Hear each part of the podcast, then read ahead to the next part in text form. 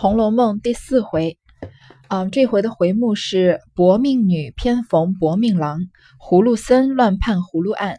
上一回宝黛初相见写到告一个段落了，它的结尾呢是结在，呃，这个他们就是贾宝玉和林黛玉去拜，就是早上晨昏定醒嘛，去拜访王夫人，然后发现他们正在拆一封书信看。接下来呢，就是说这个薛姨妈的表兄薛蟠啊，把人打死了。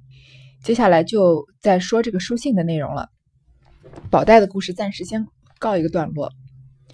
却说黛玉同姐妹们至王夫人处，见王夫人与兄嫂处的来人计议家务，又说姨母家遭人命官司等语。因见王夫人事情冗杂，姊妹们遂出来至寡嫂李氏房中来了。因为王夫人在忙，在忙着说家务，又在说这个呃姨母，就是这个。薛姨娘他们家的人命官司，觉得这个是王夫人在忙，所以就没有怎么打扰他们，没有多做。他们呢就出来找这个寡嫂李氏。寡嫂因为她的哥哥贾珠死了嘛。原来这李氏即贾珠之妻，虽然亡夫，幸存一子，取名贾兰，今方五岁，已入学宫书。这李氏即京城名宦、金陵名宦之女，父名李守忠。曾为国子监祭酒，族中男女无有不诵读诗书者，无有不诵诗读书者。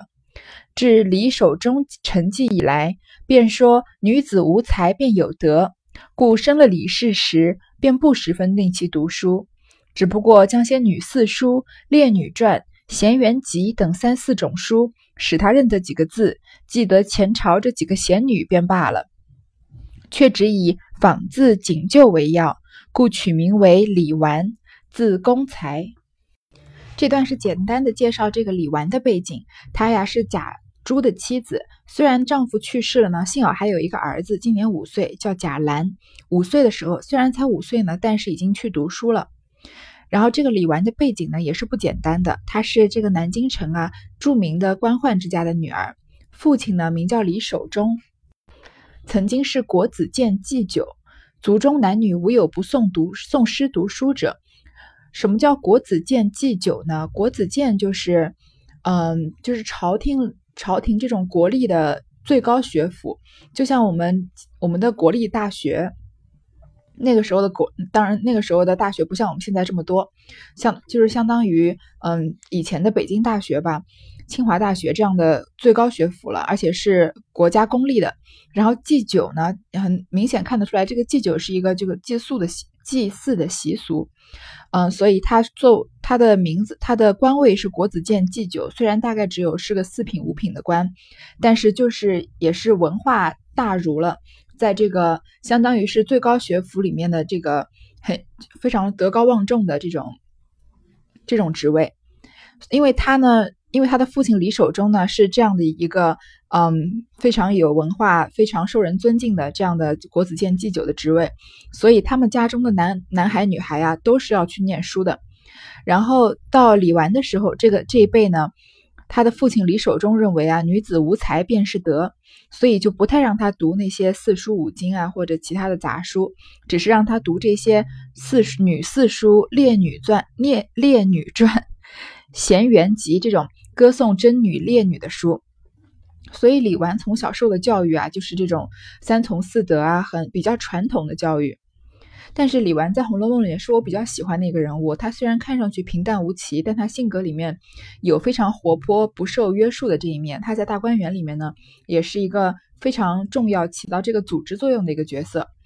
但是现在还没看出来，只是觉得她这个，呃，是一个比较传统的女性形象。当然，她父亲亡啊，她的丈夫亡故了之后呢，她就一心一意的照顾孩子，这样。因为呢，他们觉得女子无才便是德嘛，就认为李纨只需要就认为女孩子啊只需要去纺纺纱，然后去洗洗衣服就可以了，所以给她取名呢叫李纨。纨这个是个绞丝旁加上一个肉丸子的丸，是一种丝织品的名称。她这个她的几个妹妹啊也是那个绞丝旁的名字。然后字公才，你看都跟这个裁剪啊做衣服有关。因此这李纨虽青春丧偶。居家处高粱锦绣之中，竟如槁木死灰一般，一概无见无闻。为之世亲养子，外则陪侍、小姑等针指诵读而已。今黛玉虽客寄于斯，日有这般姐妹相伴，除老妇外，余者也都无庸虑及了。这个李纨啊，虽然年年纪轻轻，但是就死了丈夫。虽然呢，就是家里处在住在这个贾府，是贾府的这个嗯长媳吧，是贾政大儿子的媳妇，不能叫长媳了，长媳应该是王熙凤。但是嗯，因为丈夫去世了，然后又从小受这种贞女烈女的教育，所以觉得这个嗯。出嫁从夫，夫死从子嘛，所以她丈夫死了，她就整个人都没有生气了一样，就只知道好好照顾的自己的儿子，其他的事情呢，也不过就是跟那些女孩子啊做做女工，然后读读诗书而已。然后现今天太现在黛玉呢，嗯，住在这个贾府，日夜有各种姐妹，有迎春、探春、惜春，又有李纨这样的，她们就是迎、太、惜都是跟黛玉年龄相仿的。李纨虽然是。这个寡妇，但是年纪也并不大，也就二十岁的样子，所以大家年纪都相仿，所以都很谈得来。所以除了林黛玉，除了思念她的父亲以外呢，也没有什么觉得嗯不开心的地方。如今且说雨村，因补受了应天府，一下马就有一件人命官司降至案下，乃是两家争买一币，各不相让，以致殴伤人命。说这个贾雨村啊，之前不是说，呃，贾雨村受了这个林如海的推荐来找贾政，然后贾政呢又推荐又推荐他，就是补了这个应天府的缺嘛。他一下他一进应天府啊，因为是官老爷嘛，就等有一件人命案子等人命案子等着他。这个案子是什么呢？就是之前说的这个薛蟠打死人的事情。它的来由这边先讲了。说呀，是两家人为了买一个奴婢，两家人都各不相让，都要买这个奴婢，导致呢引起斗殴，到最后最后这结果呢是有人死了。彼时雨村即传原告之人来审，那原告道：被殴死者乃小人之主人，因那日买了一个丫头，不想是拐子拐来卖的。这拐子先已得了我家的银子，我家小爷原说第三日方是好日子，再接入门。这拐子便又悄悄地卖与薛家，被我们知道了，去找拿买主，去找拿卖主，夺取丫头。无奈薛家原计金陵一霸，以财仗势，众豪奴将我小主人竟打死了，凶身主仆已皆逃走，无影无踪，只剩了几个局外之人。小人告了一年的状，竟无人做主，望大老爷拘拿凶犯，减恶除凶，以救孤寡。死者感戴天恩不尽。原来这个官司的原告呀，是这个死者的仆人。他看来也是个很忠心的仆人了。他就说了这个故事，说什么呢？被被被殴打致死的呀，是我的主人。然后呢，他们他们的他们那天呢买了一个丫头，但是那个丫头呢不是真正想被卖的来当丫头的，她是被拐子拐了的。然后呢？这个卖丫头的这个拐子呢，拿了他们家的银子，然后这家的主人啊，倒是也奇怪，说第三天、第三日才是好日子，过了三天才是好日子，再接入门。可以看出来，其实后面看得出来，这个呃死掉的这个主人呀，他还是比较喜欢这个呃这个丫头，对他有一点感情的，所以不会觉得不会，不然不会说这个过三天是好日子再接入门，对吧？买了直接再回家不就行了吗？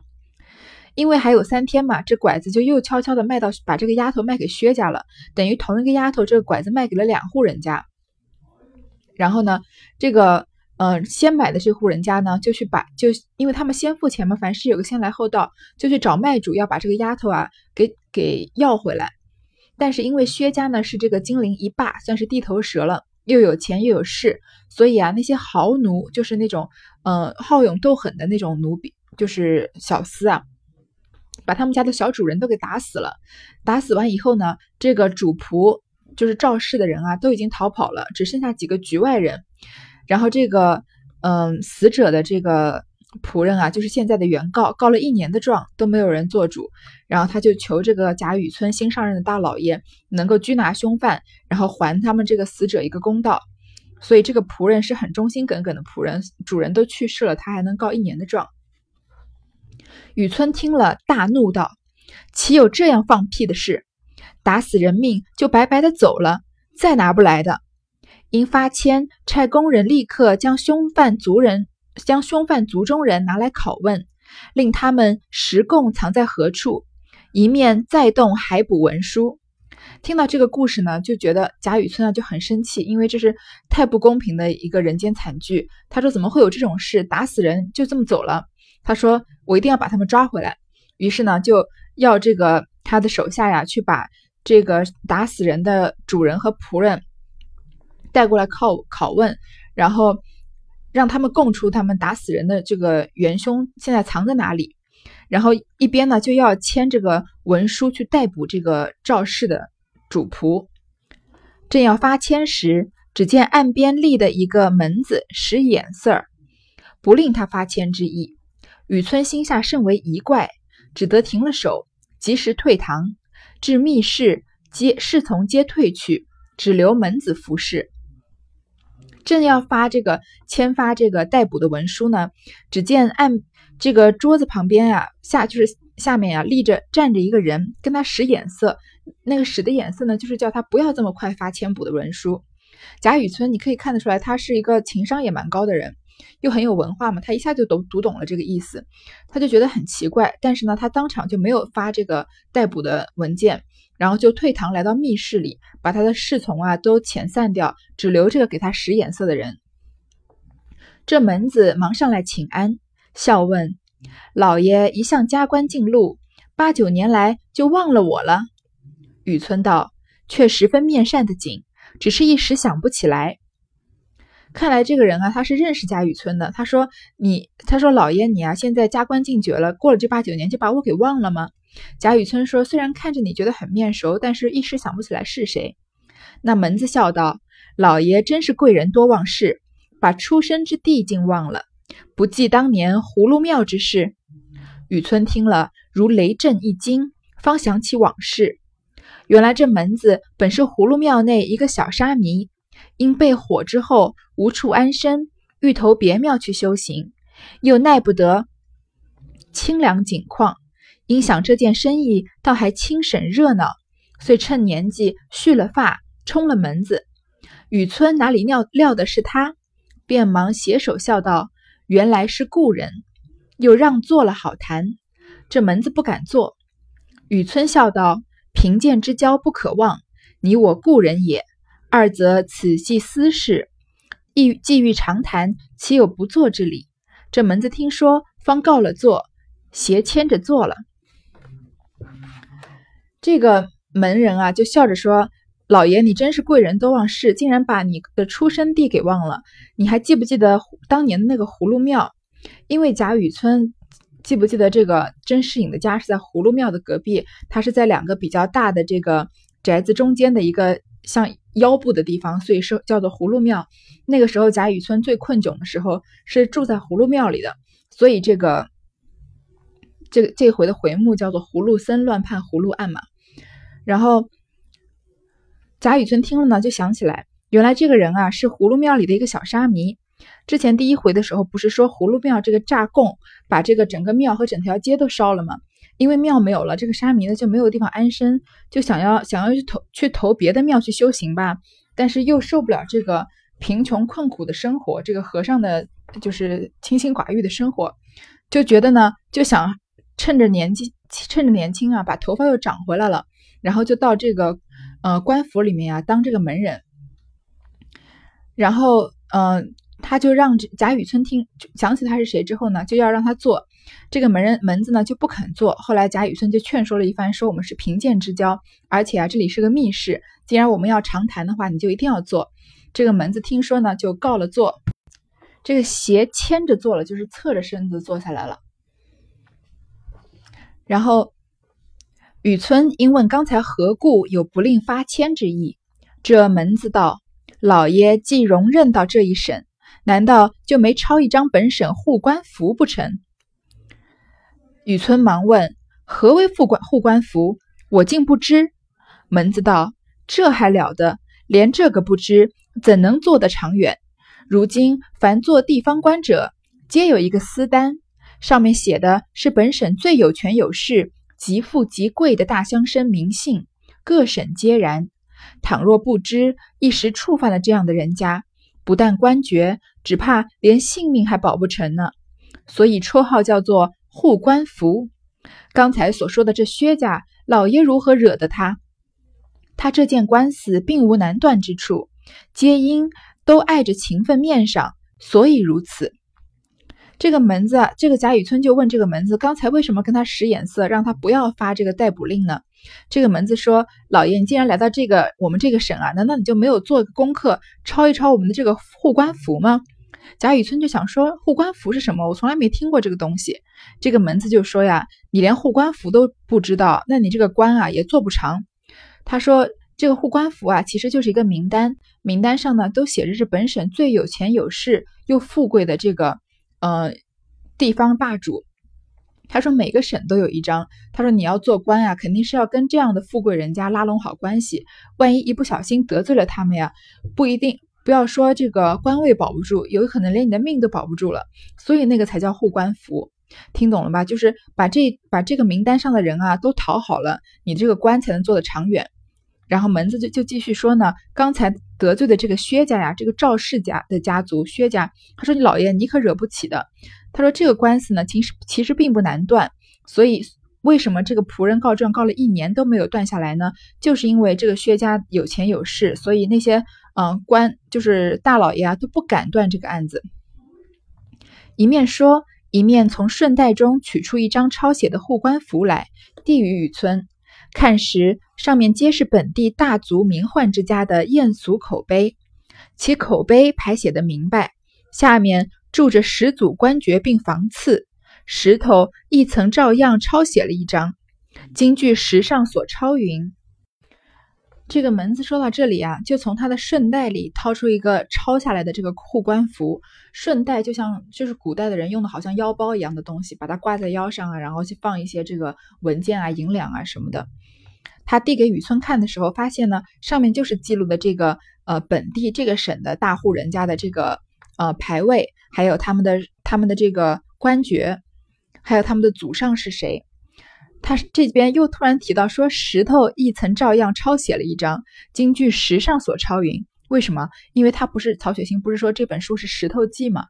他有时候会突然跳出来，以这个作者的突然以这个作者的口吻写上一两句，就说这个护官符啊，也也在这个石头上面抄下来了，也是故事的一部分。所以我现在读的是石上石头上抄下来的这个护官符，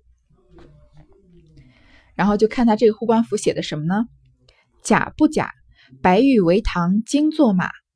括号是宁国、荣国二公之后，共二十房分。今宁荣钦派八房都在在都外，现原籍住者十二房。阿房宫三百里，住不下金陵一个史。括弧。宝林宝林侯尚书令史公之后，房分共十八，都中现住者十房，原籍现居八房。东海缺少白玉床，龙王请龙王来请金陵王（括弧都太尉统治县博王公之后，共十二房，都中二房，余在籍。丰年好大雪，珍珠如土，金如铁。）括弧紫薇舍人薛公之后，现岭内福努福躺银行商，共八房分。我们来一句句的解释一下这个护官符上的内容。首先，假不假？他姓贾呀，但是他有钱这件事情可不是假的。有钱到什么地步呢？白玉为堂，金作马。他的这个。大堂啊，堂厅都是用白玉给镶嵌镶砌的，然后他们家的马呀都是黄金做成的，可以见到他是有多富贵。然后括号里写的呢，就是他们家的来历：宁国、荣国二公之后，这个解释过了，宁国公和荣国公的后代，一共呀有二十房的人。然后呢，除了宁荣的钦派八房在都外，有八房在这个京城的外面，现原籍住者十二房，十二房呢住在京城里面。阿房宫三百里，住不下金陵一个史。这个史呢，就是史家了，也就是贾母在的那个家族。贾母不是姓史吗？史湘云也姓史。这个阿房宫啊，是大家应该比较熟悉，是秦朝的这个建的一个宫殿。后来在这个嗯，项羽啊、刘邦在就是攻打秦朝的时候，被项羽纵火给他焚焚毁了。但是阿房宫在那个时代呢，是真的嗯有钱的象征。它不仅华丽，而且它非常的大。所以他说这个阿房宫三百里啊，还住不下金陵城的一个史家。然后括号呢，又是他们家的背景，保陵侯尚书。上保陵侯尚书令史公之后，这个保陵侯是他的爵位，也就是个侯爵。然后他的官位是个尚书令，尚书令应该是比较比较大的官了。嗯，在某某一些朝代，大概在这个东汉的时候，尚书令已经基本上是宰相的官了。但是在《红楼梦》的背景，因为他也很多东西都是杜撰的嘛，所以不知道到底是多高的官。但是怎么怎么说都知道他是一个。就是高官，然后呢说他有十八房，现在都中住着十房，原籍呢住着八房。东海缺少白玉床，龙王来请金陵王。你看他这个东海龙宫里啊，少了一少了一个白玉床。东海龙宫的龙王呢，都要来请这个金陵的王家。这里就说王家，王家呢是王夫人王熙凤他们的家。然后。就说他的这个背景是都太尉统治献伯王宫之后，又是个官爵，不解释了。一共有十二房，都中两房，其他的都在籍，十十房呢都在他们的原籍。最后丰年好大雪，珍珠如土，金如铁。这个雪呀，就是薛的意思，就说瑞雪兆丰年嘛。这个丰收的年纪啊，年年就是丰收的时候，下了好大的雪。但是也是说这个薛家。薛家怎么样呢？他们家的珍珠啊，好像土一样；金子好像铁一样，就是挥金如土的这种，呃，习惯，也是说他们家的钱财很多的意思。然后他是紫薇舍人薛公之后，县领内府躺银商行银行商，就是他们其实就是皇商，专门帮皇帝采买东西的，不仅有钱，也是有地位的。所以这一段这个护官符啊，其实说的就是这个四大家族。《红楼梦》的所有故事呢，主要故事都是围绕这个四大家族展开的，也就是贾史王薛。你仔细看就发现，他们通婚啊，也都是在这四大家族里面，所谓的门门当户对嘛。所以贾宝玉，嗯，他的这个妻子人选呀，就是薛宝钗、史湘云和林黛玉。当然，林黛玉不是这个四大家族里面的。然后你看这个。姓王的王熙凤，王家的王熙凤嫁给贾家的贾琏，嗯，姓史的这个贾就是贾太君，贾母嫁给这个呃贾家的这个荣国公的长子贾代善，所以他们就是这反正就是四大家族，就是这都中最重要的四个家族，也就是护官符上写的这四大家族。雨村犹未看完，忽听传点。人报王老爷来拜，雨村听说，忙具衣冠出去迎接。有顿饭功夫，方回来细问。这个讲到这里呢，突然有人来拜访他，所以这个贾雨村啊，赶赶快就整理衣冠出去迎接。过了一顿饭的功夫呢，再回来问这个门子。这门子道：这四家皆皆联络有亲，一损俱损，一荣皆荣，扶持遮饰。具有照应的，今告打死人之靴，就记丰年大雪之靴也。也不单靠这三家，他的世交亲友在都在外者本亦不少。老爷如今拿谁去？雨村听如此说，便笑问门子道：“如你这样说来，却怎么了结此案？你大约也深知这凶犯躲的方向了。”贾雨村回来再问这个门子的时候，这门子就说呀：“这四大家族啊，他们都是彼此联系、彼此照应的，一荣一荣皆荣，一损俱一损皆损，他们都是嗯共同繁荣，就是共同进步的。所以呢，他们出了什么事情啊，也都会互互相掩饰。你要是他说你今天现在这个被告打死人的这个姓薛的人呀，他就是丰年大雪的薛，就是护官符上的薛家。”然后他说：“你要是得罪这一薛家呀，也就得罪了四大家族的另外三个家族，而且呢，薛家的关系还不止这三家，他们的世交亲友啊，在都中和在都外的都很多。”他说：“老爷，你如今要下这个逮捕令，去逮捕谁呢？”贾雨村听他这么说，便笑着问他说：“既然你这么说，那我该怎么了结这个案子呢？你大概也知道这个凶犯躲在哪儿了。好，今天先暂时读在读到这里。嗯，这边今今天这段有一个情节，就说这两家人啊，打官司的两家人争抢的这个奴婢是被拐子拐来的。其实我们书读到现在，有什么人是被拐子拐来的呢？就是甄家的这个女孩甄英莲，她是不是三四岁的时候就？被这个仆人抱走，在放在门槛上就被拐了，所以这个故事啊，就是在抢夺这个甄英莲的故事。我之前说甄英莲后来嫁给了薛蟠，改了名叫香菱，嗯，就跟这就跟这个贾雨村怎么判这个案子有非常大的关系。也可以看从这里也可以看出来，嗯，从贾雨村判这个案的这个结果看得出来，贾雨村是个非常冷酷的人，对他的恩人的女儿呀。不仅没有加多加照顾反而还相当于是从背后捅了他一刀这样。好。